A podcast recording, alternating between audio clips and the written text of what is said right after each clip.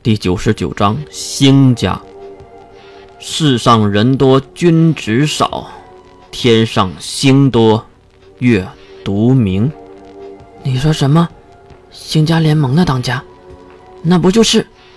月转头看向惊愕的关灵，看得出关灵很是震惊。嗯，不错，就是兴家联盟的现任当家星满天。这可是一个大案子啊！走。而月的表现却让石原和关灵都有些诧异。他拉住关灵，直接走出了门口。石原队长，一旁的呆客提醒着石原，而石原却摆摆手，示意放行。月和关灵很快就离开了这个网红茶餐厅，并且急速走了很久，直到关灵喊了一句“月”，这才让月停下了湍急的脚步。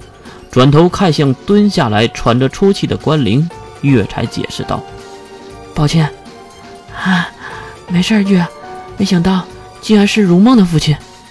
而月担心的可不是这个，再不走就会被牵连进去的。星家联盟的漩涡，还是不要参与的好。”站起身的关灵也是点点头，不过还是掏出了手机。你要干嘛？打给如梦啊？说什么？你父亲死了？这话让关灵又放下了手机。是啊，他要如何说呢？这个噩耗他总归会要知道的，不用我们去告知。我们现在的主要问题是吃饭。月握紧了关灵的手，轻轻地摇了摇头。月的意志很简单，他知道。这里有千丝万缕的暗流，而关灵却不知道。他不想让关灵牵扯其中。可是，月还是耐心地安慰了关灵。我知道闺蜜的父亲死掉了，你的心情一定非常不好。可是人死是不能复生的，我们总不能饿死去陪他吧？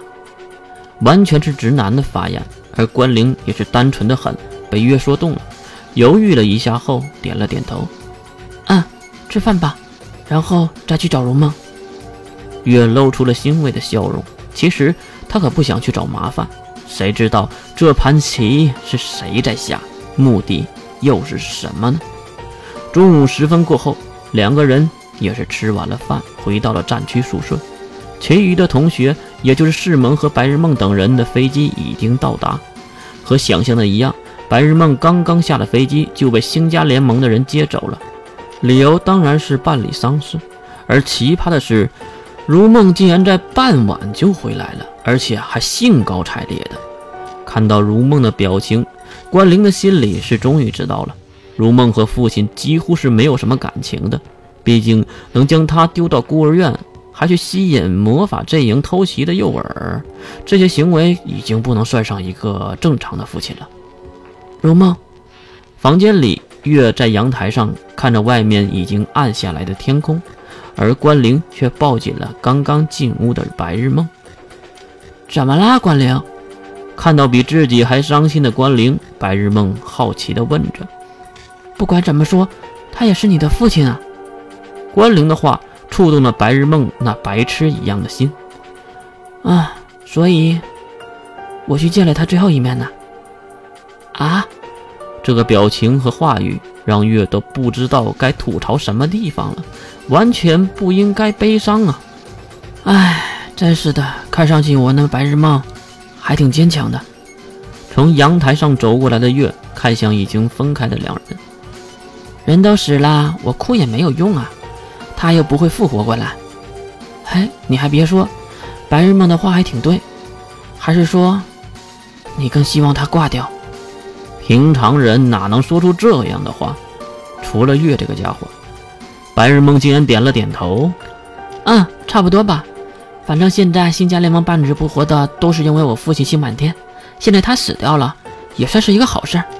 而且，这一句“而且”，白日梦用含有深意的眼神看向了月，而月也是明白了白日梦眼中的含义。该来的还是来了。而且什么？白日梦用极为稀有的严肃表情看向月，而且我并不是和父亲一派的，一派。